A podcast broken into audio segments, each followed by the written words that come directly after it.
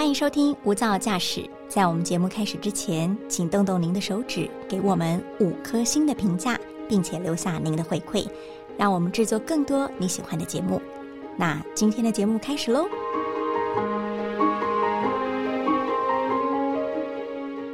有句话说：“你喜欢别人怎么对待你，先要学会那么样的对待别人。”又有人说：“想要镜中人对你笑，你得自己先对镜子笑一笑。”人际关系是需要经营的，是需要用心的，需要体贴的。它不会从天上掉下来。到底我们怎么经营人生中一段又一段的好的关系，让它变成生命中的好姻缘呢？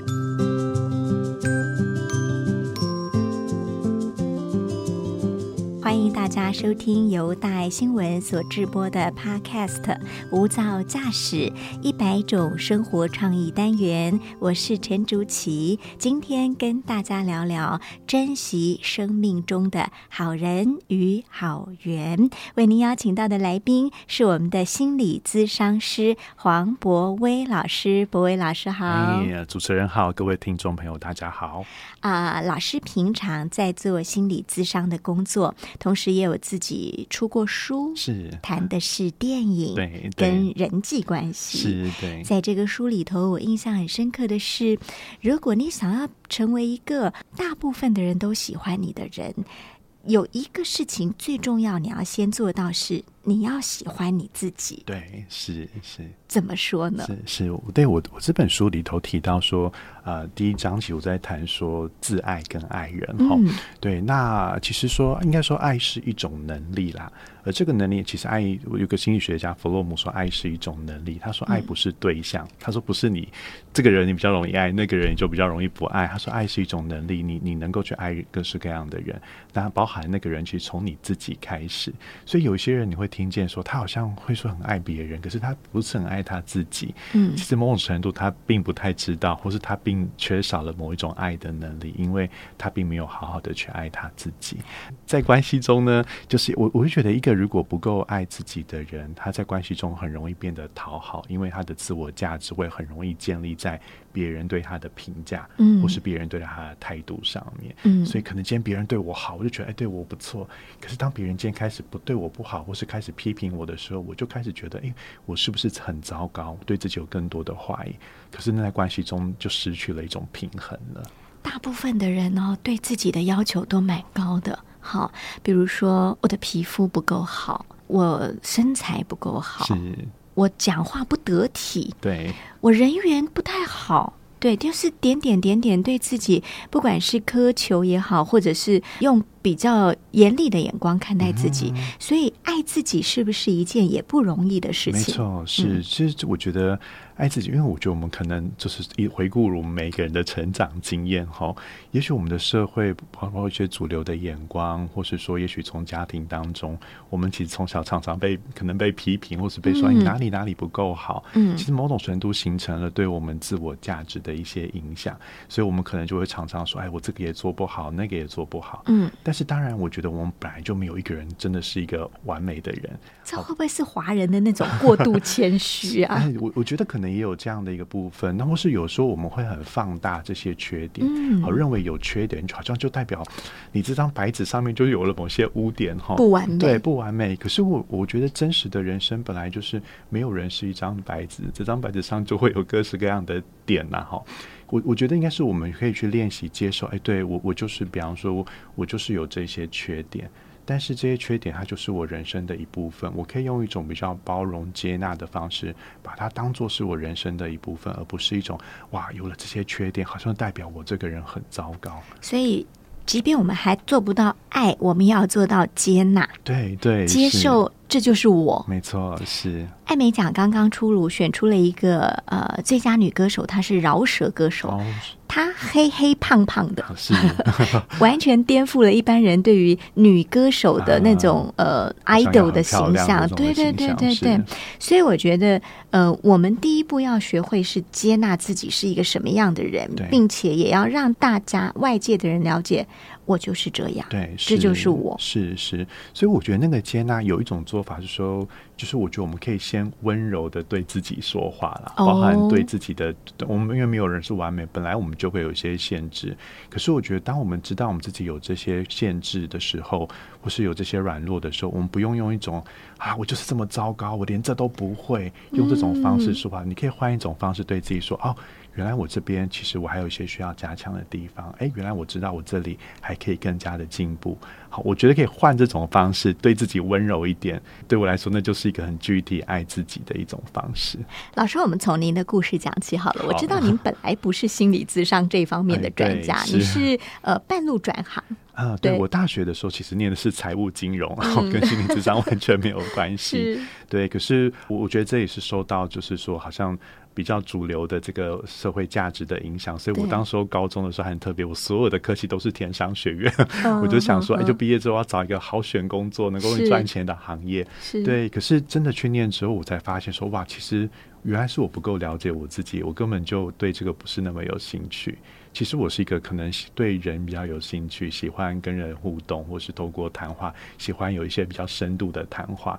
可是财务基本上就是碰钱比较多啦，碰数字比较多。是对，所以我在念书的过程中，一直是我我觉得是有点辛苦，就是成绩都在那个二一的边缘哈。所以你没有那么喜欢那时候的自己的状态，对不对？对，应该说你就力图嗯改变。对对，我我应该说，我对我在学校的学业生活，其实我是蛮挫折的啦。嗯对，可是我觉得我也没有那么，当时候其实也算是说停滞了一阵子。我其实并没有很积极，这个问题可能从我大一就发生了，嗯但是我并没有很积极去解决这个问题，有点拖到我大四要毕业的时候，哦我才发现说哇，这样不行哎。对，所以我后来一直到大四快毕业的时候，我觉得我应该要转一个行，我才那时候想说，那我延毕了一年，那我利用这一年的时间，能不能帮助我去转行？那我我其实也很特别，我当初其实根本不知道有心理咨商所，对我是到补习班，我觉得我对人有兴趣，我想说我可能是去当老师，所以我去问了教育所的资讯。对，但是在补习班的传单上看到，哦，原来还有个研究所叫心理智商所。哎，我看一看，觉得，哎，我对这个好像比较有兴趣。嗯所以是蛮意外。我知道补习班的时候才知道有这个所，还有我就那我就决定考这个。那我觉得也很感谢我，哎，竟然就后来就考上了。那其实我后来觉得这是我人生做过最棒的一个决定了。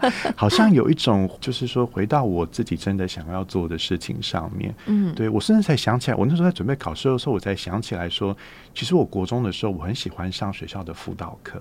嗯就是国中不是都有，嗯，就是你有一些正课、国英数学之外，你还会有辅导课。那个最容易被征收用来上国英数学的课程那程那。堂课基本上也没有什么同学在听，因为 很多同学觉得老师都啊，这个课又不用考试，对对对，秩序嗯都很乱。嗯可是我那个时候其实很喜欢上辅导课，我甚至其实那个时候曾经有闪过一个念头，哎，我觉得我将来如果能当辅导老师是不错的。国中的时对候，，可是这个念头一下就过去了，淡忘了对，直到我后来再回到职场的时候，我其实突然想到这件事。我国中曾经有有一度有某些片刻的时候想过说，哎。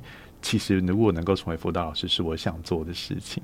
所以，当你很现在变成一个、嗯呃专业咨商人员，你回头看的时候，才会发现说，你在金融科系的大一到大四的这个阶段的自己，也许不是你最喜欢的状态，是，只是你后来才学会了努力把它挣脱那个你不喜欢的状态，对。换到一个你比较适合的领域对，去。是是，我我前面可能在大一、大二初期的时候，老实说，我自己回想起来，我其实有点逃避这个问题。嗯，对，所以我那时候可能把我的重心都放在社团，我那时候很常跑社团活动，放在其他的这些活动上面，嗯。可是并没有真正去面对说我在生涯选择上所遇到的问题啦。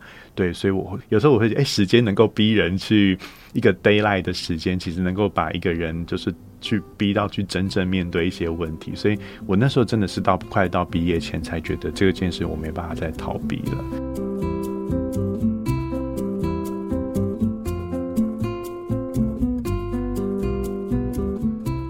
个问问题我们要问的是说，当我们想要好好经营一个人际关系的时候，一般人会以为说，我要在这个人的面前好好的表现我自己。嗯哼，啊，比方说，呃，我很喜欢一个人，或者我很想跟一个人成为朋友，我要让他知道我有多好。嗯，对，我要吸引他，是不限于异性哦，也限于同才。是。但是真正的观点好像不是这样子，应该颠倒过来，是吧？对，是，我对我我很多人这样交朋友或是在谈恋爱的时候，都很像那孔雀开屏，然后 他希望能够让你看见我，我对我我的羽毛多么的漂亮，我长得多高多帅，多么能力多好哈。嗯对，但是我我其实是认为说，在交真正能够培养建立关系的，其实是我们能够跟别人分享自己的脆弱啦。甚至是那个焦点应该是反过来，因为很多人都是说哈，举个我一个朋友的例子哈，他有一次去相亲，然后他相亲的对象是、我那朋友是个女生，相亲对象是一个男生，是个律师。那他回来，我们大家就跟他很熟嘛，想说来关心一下他的感情状况，就问他那天相亲的过程。他就说这个律师从头到尾都在讲说自己多厉害，然后可能自己接了很多 case 啊，可能见过哪些大人物，很多的孔雀开屏对对，型孔雀的。当然，我觉得他其实是很希望说，告诉我的朋友说，其实你看我是蛮优秀，我是个不错的人，啊啊对。但是我的朋友就会觉得这个人其实很自我中心，因为这个人没有在这个相亲过程中多关心一点我的感受，他只是不停的想告诉我，你我我的有多厉害。可是真正的关系应该是，哎、我我会想去了解你的想法，应该是我对你展现出兴趣，而不是要你对我展现出兴趣。嗯，对，应该是我去多了解你的感受，你的想法可能是什么，对，而不是一直告诉我我很厉害哦，你要来爱我哦，你要来喜欢我哦，我这么优秀，你怎么可以不爱我？嗯对，那我我曾经也遇过一个孩子分手来跟我谈，那孩子其实是一个成绩非常好的孩子哦，功课非常非常的好，然后当时候他呃女朋友跟他分手，他非常不解。那甚至来说，老师我我我成绩这么好，将来是做非常好的工作，哎，他竟然跟我分手。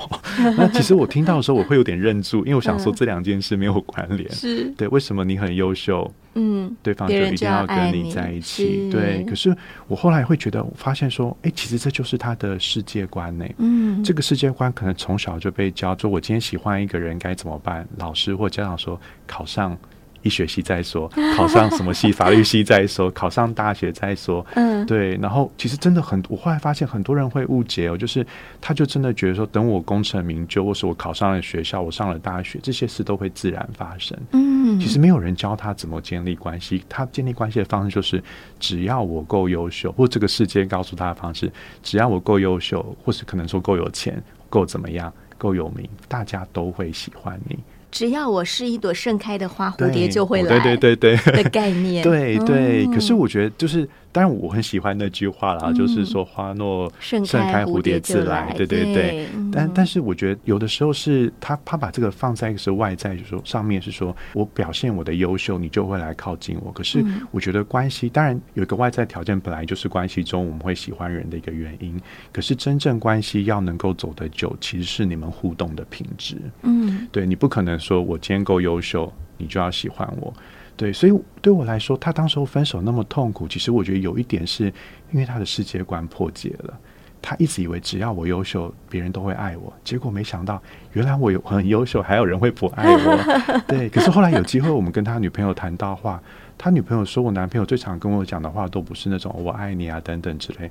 他这个很优秀的男朋友最常讲的话是说：“你怎么这么笨啊？啊，你连这都不会哦，这么简单的东西你要做那么久。”他其实是感觉到我的价值在关系中不停的被他贬低，这要是谁都想要跟他分手我，们都想分手哦。对啊，所以他只感觉到说，其实在这段关系中，我不是被呵护的，我是一直被你看不起的。那你很优秀没有错，可是我们互动中间你是瞧不起我的，那这不是我想要的关系。所以我们要结交一个朋友，他要成为你生命中能够同行一段路的人哈。第一个是我们要有一个对等的关系，嗯而不是。是你高我低或我高你低。对，第二个是我们要很认真的去倾听对方需要什么，是是，呃，做一个随时可以当捕手的人，接住对对方的的球是吧？哈，对，而且我觉得那个接住对方的球，或许我们可以讲的更具体来说，我觉得是情绪跟感受这件事情。嗯，你你能不能接触？特别你要就说要维持一段比较亲密的关系的时候，你能够接住对方的感受跟情绪是很重要的事情。嗯，对，那。怎么接受？就说有有些人会讲哈，就是说，像我在学校有时候遇到同学跟我讲，他也许在学校发生一些高兴的事，嗯，但是回家跟父母分享，对对，父母就会说啊，这有什么好高兴的？那你还不赶快去读书？对对对，那你就会有种被泼冷水的感觉。对对，那我觉得更惨的是，今天我们发生一件难过的事情，你可能跟跟你亲近的人讲，但是有些人的回应会是这样：拜托，这有什么好难过的？对你这种小事，你要难过哈？这是少了同理心，对不对？对对，就是，而且我觉得是可能我们用自己的经历去评估衡量别人的感受，是对。可是我觉得这是很其实是有点危险的事情，因为感受本身它就是一件非常主观的事情。对，就是人冷暖自知嘛，他就觉得他难过这件事情，就是别人是。没有什么好说的，因为我就真的觉得我很高兴，或是我就真的觉得我很难过。对，我们可以想想看，如果你今天我们高兴难过，通常我们现在自己都知道，对不对？对对，如果你很高兴，有一个人在旁边跟你讲，这有什么好高兴？这高兴是假的。嗯，我们可能觉得莫名其妙啊。下次不跟你讲了，我就真的很高兴啊。所以感受本来就是一件是属于一个人他他最独特的事物。可是，如果你去摧毁这件事，我跟他说：“哎，你你这样感觉是不对的，你这高兴是不对，或是你难过是不对的。”好，那我觉得其实是对我来说，其实在伤害一个人的基本价值。嗯，你在抹杀他的感受，也伤害了他对你的信任。对，因为他会告诉你，是因为他信任你。对啊，对啊，对啊，我愿意跟你。其实我觉得，让主持人讲到一个重点哦，在在关系当中是这样。今天有一个人愿意跟你分享一件事情，其实我觉得我们可以先保持一种，就是说，其实是一件很感谢的事情。嗯，他愿意跟你谈，至少有个层面代表。你对他来说是值得信任的人，你是一个我愿意跟你分享的人，嗯，对，所以，我们如果先能够接受到这一点的时候，我有时候觉得，或许我们对待别人的方式就会变得不太一样了。先感恩你愿意告诉我，对，你信任我，对，再来试着同理你当时的冷或暖，对对对，然后我们也回复。就是说，他对我们的信任嘛，嗯，对啊，所以我们用一个用一个好的态度再回复他，也也去也去关心他的感受。就是那感受不是说你一定要认同他的情绪，也许他今天情绪很低落、很暴躁，不是说你要完全认同那个情绪。嗯，可是我觉得我们可以试着接受这个情绪，你也不需要去批评他，对，因为那就是他的情绪啊。对，我们只要让他，哎，就也许帮助他去了解。哎，这些情绪是什么？这些情绪想告诉我我们什么？我们同理那些情绪。嗯，对。那我觉得这很重要，因为特别是那种有时候难过的心情，像我遇到一些孩子会跟我讲他很难过的事，可是别人会告诉他这有什么好难过？而可是这对越乖的孩子可能伤害性越大，因为他会听进去这句话，他会告诉自己说：“对，这有什么好难过？这真的不能够难过。”哦，可是他又真的难过的呗，那怎么办？这时候心里面会有个调节哦，他就会解释到，那一定是我很糟糕，嗯，因为全部人都不会难过，只有我。会，代表我是一个很糟糕的人，那又自责了，对，再自责，所以那个伤害更深，而且下一次又发生到很难过的事情之后，他已经一方面难过，对，但是一方面又会自责，我怎么可以这么难过？我怎么那么糟？你知道他会陷入一种无尽的恶性循环，所以其实他更难走出那个情绪啦。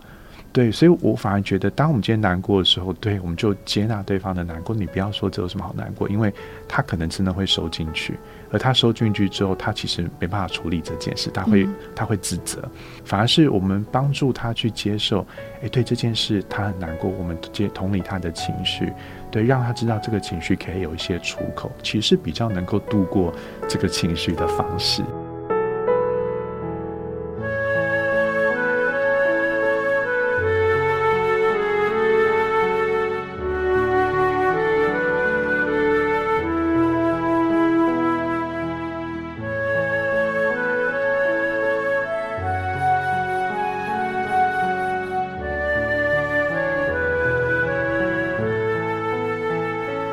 你们当心理咨商师或者在学校当辅导老师，是不是要把自己想象成一个超大的耳朵，或者有一个超大的环保回收桶？因为很多人来这里倒垃圾，你要有一个耳朵可以很耐心的倾听，你要有一个超大的回收桶，可以装进他心里的那些情绪也好，负面的能量也好。对对，我觉得呃主持人说的很好，就是其实某些时候我们可以想象一个心理师有点像是一个容器啦，对对，像那个超大的回收桶哦，也许会用一个就是这个容器可能是更珍贵，就是不管是其实有时候好像大家会觉得我们在呃收乐色，就是别人这些不管是他的抱怨、他的情绪，应该说呢，我们有点像是资源再造，就是说也许对他他会以为他在说的可能是某些乐色，他心里面上的乐色，可是那些对我来说那些乐色可能是黄金哦。哦，对，因为那些情绪其实就是他这个人。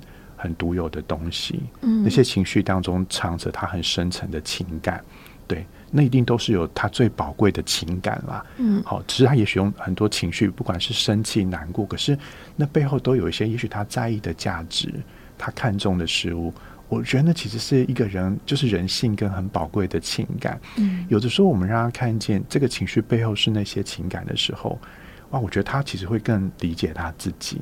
他会知道哦，原来我是这样的，原来我看重这些事情，原来这些事对我很重要，他就会保护那些他觉得重要的事物。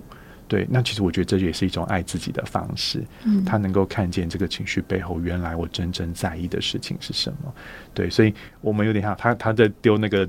垃圾出来哈，可是有点在说，哎，这个回收之后我们整理，其实那背后都藏着很多的宝藏。你资源回收了，然后再制了，变成了绿色商品。是是，这个绿色商品可能就是回馈给他说，第一个让他了解他自己，第二个你也更进一步的理解这样的人，没错，这样的想法。是是是，所以一个人有情绪、有情感，其实某些时候在我们工作上面，对我们来说。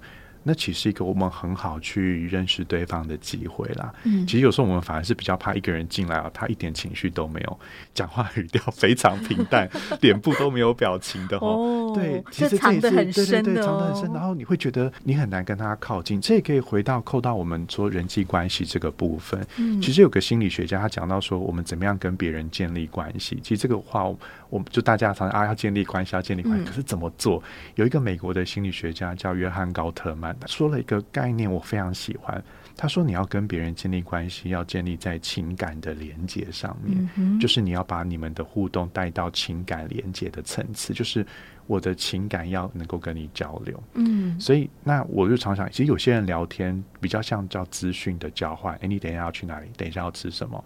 在外面有没有下雨？对，在外面下雨，或是说我们走在哎外面，刚好有人就问你说：“请问捷运站怎么走？” 那就是路人嘛。你告诉他哦，两百公尺右转。那他的意思，如果你跟别人聊天，永远都是类似的这种资讯的交换，没有带到情感层次的交流，嗯，你们永远都会像路人嘛。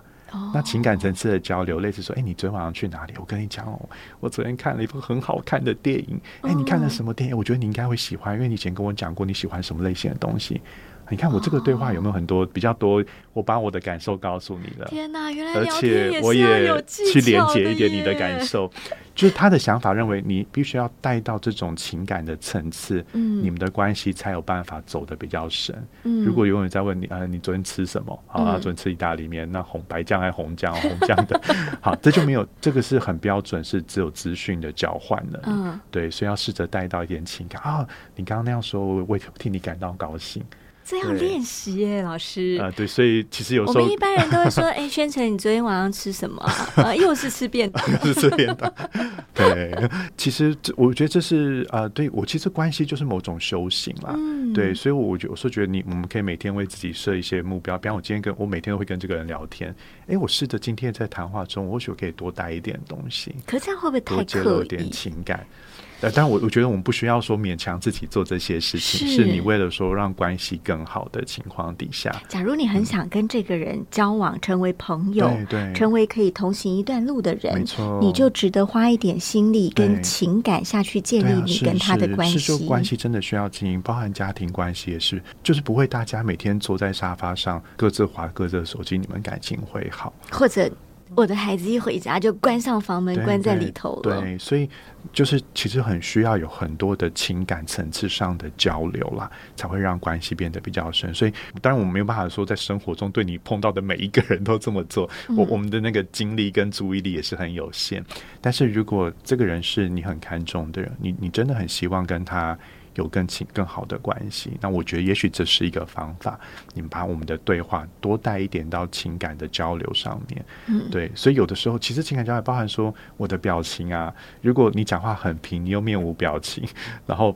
就是，其实那就是有点让彼此就没有情感交流嘛，对，所以那个真的也会有时候退化起来会有点辛苦，是，对对对，反而有点情绪，有点感受，哦，我就觉得我比较认识你这个人，嗯嗯，对。我记得我们访问过一位作家刘昭仪老师，哈，她是一个非常辛苦，呃，不能说辛苦，她是一个很忙碌的家庭主妇，她的情感交流在于，她不管再怎么忙，她每天一定回家为孩子跟先生做晚饭，然后全家人会围在一桌一起。吃饭，吃的好吃的不好是另一回事。重点是，这是我们全家人情感交流的时刻。没错，就是它有一个像仪式感在这边。对对对，我觉得大家也可以试着时刻，对，从这里开始哈。我们回过头谈家庭关系，为什么现在很多亲子关系紧绷？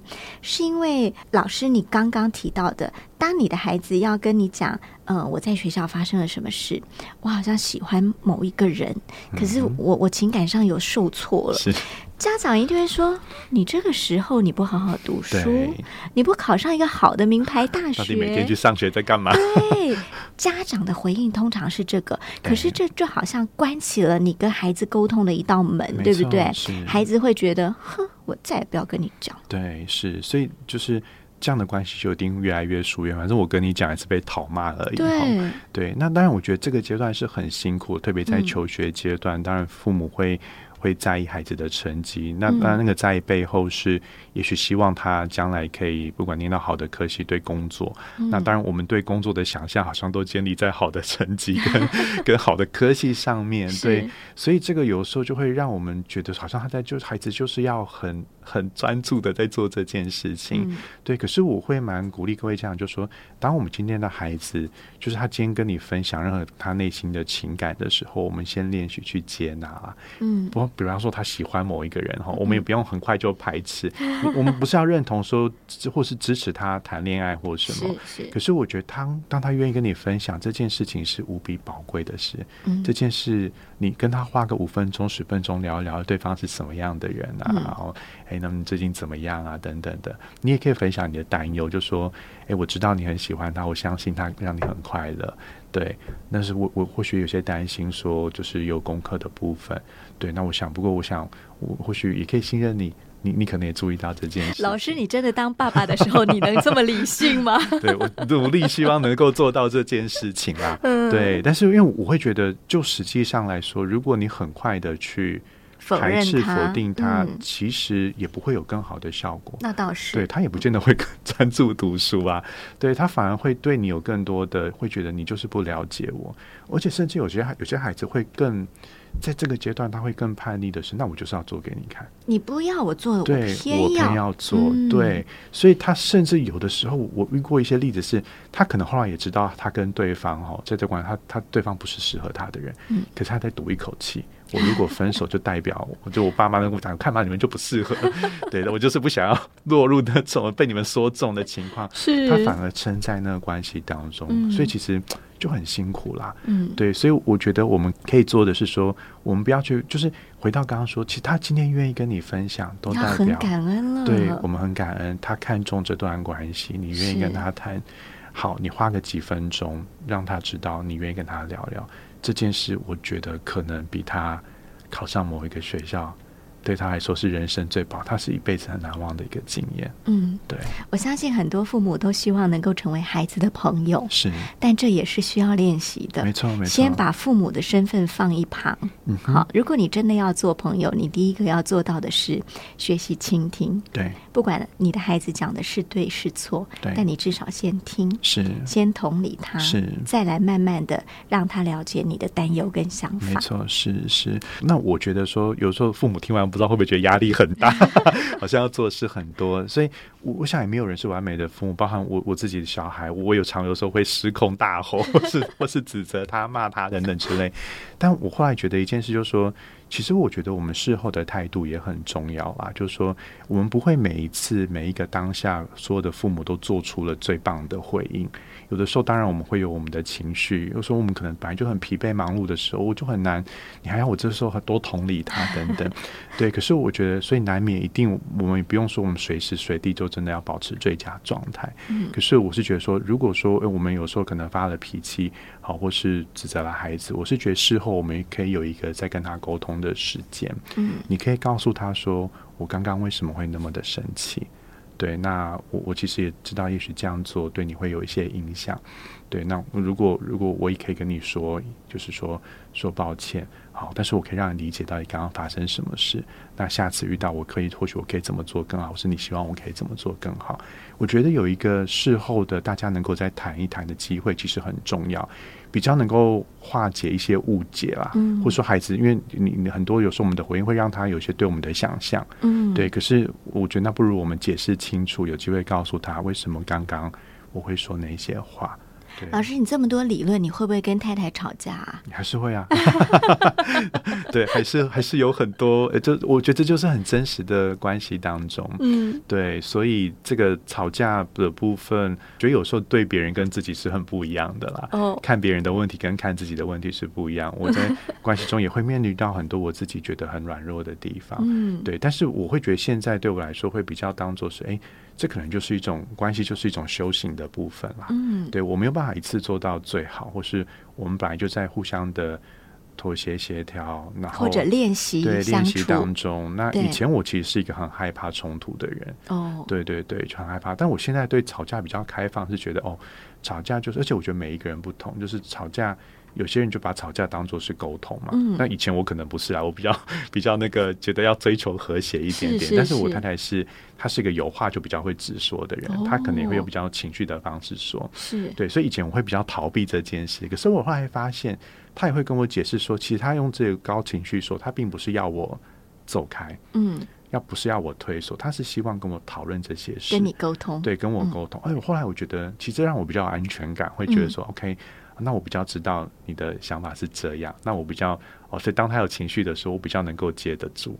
对我比较知道说，OK，他其实是希望沟通。嗯，好，那我就是你就是好好的跟他沟通，对，而不是逃掉。不然有时候别人有一种情绪，我们可能会很害怕嘛，会很退缩，就开始变得不讲话，对，躲到一旁。对，其实这样他会更生气，没错，因为他没有达到他想要的目标。没错，他他会觉得你不理他。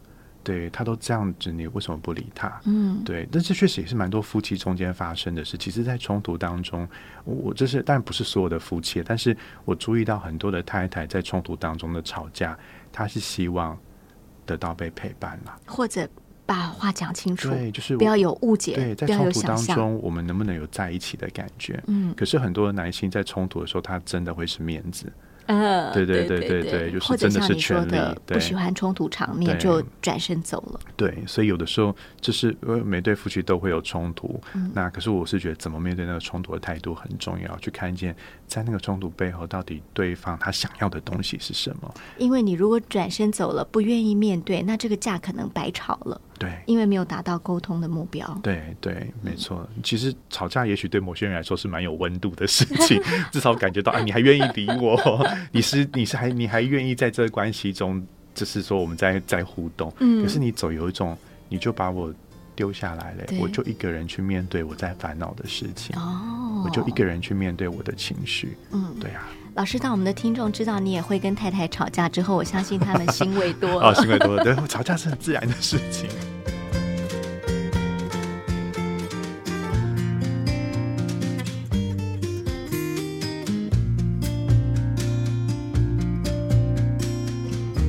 想最后跟老师谈谈，呃，有一些事会破坏关系啊，对，对，比如说你刚刚提到的批评，对，好是，或者是一直辩解。啊，是是是，对，然后或是说用轻，特别是用轻蔑的语气说话啦，嗯，对，用轻，比方说像我刚刚提到那个美国的心理学家叫约翰高特曼，他就提到几个这种轻蔑，那个轻蔑包含肢体语言哦，嗯你可能翻白眼。哦哦，他他的调查是在各个不同文化当中，嗯好翻白眼都是最伤害关系的一件事情。甚至他还说过一个一个声音哦，他说过有一些夫妻关系中发出某一种声音会让另外一半受不了，就是那种呲呲这种声音啦。哦，这也是一种轻蔑、看不起就是我们。会听说，哎，这好像有一种你你瞧不起人的那种感觉，我讲的话被你嗤之以鼻。对对。对，所以这种轻蔑的语气，或是就是说他的情感，你当做玩笑在开，不当一回事，不当一回事。对，所以比方比方我书里面有提到《爱的万物论》里头的例子那个霍金的太太在生气嘛，在跟他讲说他遇到的家里面遇到的状况，他很生气，对。大声讲话。嗯。可是霍金那时候就有点轻蔑哦，嗯。他转头跟他的。小孩讲说：“对你看，你妈在对我发脾气，对用一种很轻佻的语气在说啦。嗯那其实我如果说的粗俗一点，他就是跟孩子说：‘你夸你妈这些小杂包这种，好，你妈，你看你妈这个情绪不稳的女人。’可是对这很难受。我我在告诉你我的感受，结果被你反而被你拿来嘲笑，说我情绪不稳，说我爱发脾气。对，所以这个是很伤害关系的一件事，就是必须要很重视对方的感受，而不用轻蔑的语气，或是用否定对方感受的语气跟对方互互动，或是对方想要讨论事情的时候，你总是说这不是问题。嗯呃对我我也很常讲，夫妻中间有一句话不能说，叫做这不是问题啊。好，为什么？因为大家做笔记了吗？对，因为当一个人觉得我觉得有问题，可是你嗯如果说这不是问题，代表什么？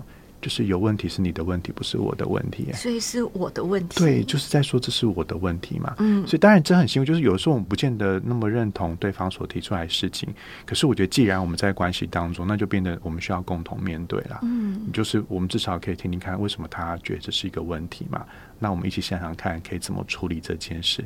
但是如果你第一句话就说啊，这不是问题啦，嗯那我觉得就会让另外一个人觉得很寂寞跟孤单是。所以你在说有问题是我的问题？他的情绪没有被接住。我还是一样，这问题对我还是在啊。嗯，对，那你我不可能说你就这没问题，我就就就不见了。嗯对，是所以我我常说，就是夫妻总好最好不要讲这句话，叫做这不是问题啦。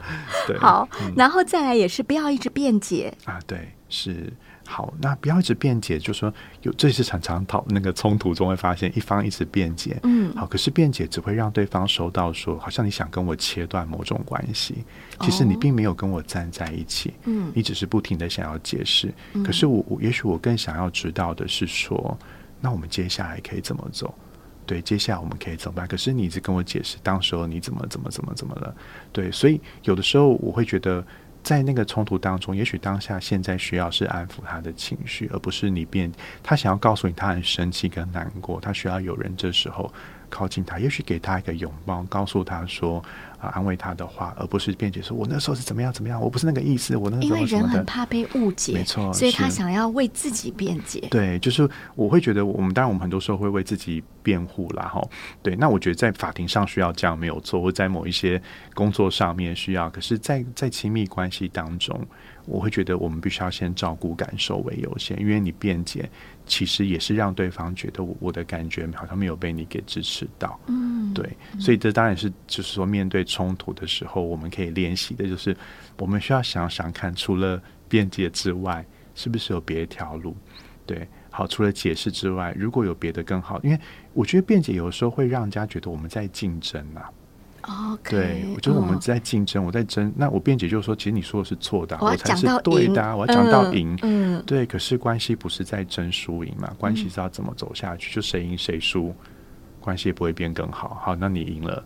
然后嘞，对，然后怎么样？我还是很气啊，了解，对我还是不想跟你讲话。嗯对啊，所以不是辩到赢就就好，因为这不是辩论比赛。嗯，对你如果真的看重这个人，你你们关系这样走下去，那我觉得就要往不同的方向走。嗯，对，那当然，除非就是这段关系你们真的已经走到的是走不下去的状态了，那当然就就你没有想心力做这件事情。可是如果真的是想要走下去的关系，我会觉得也需要尝试一下除了解释之外的做法。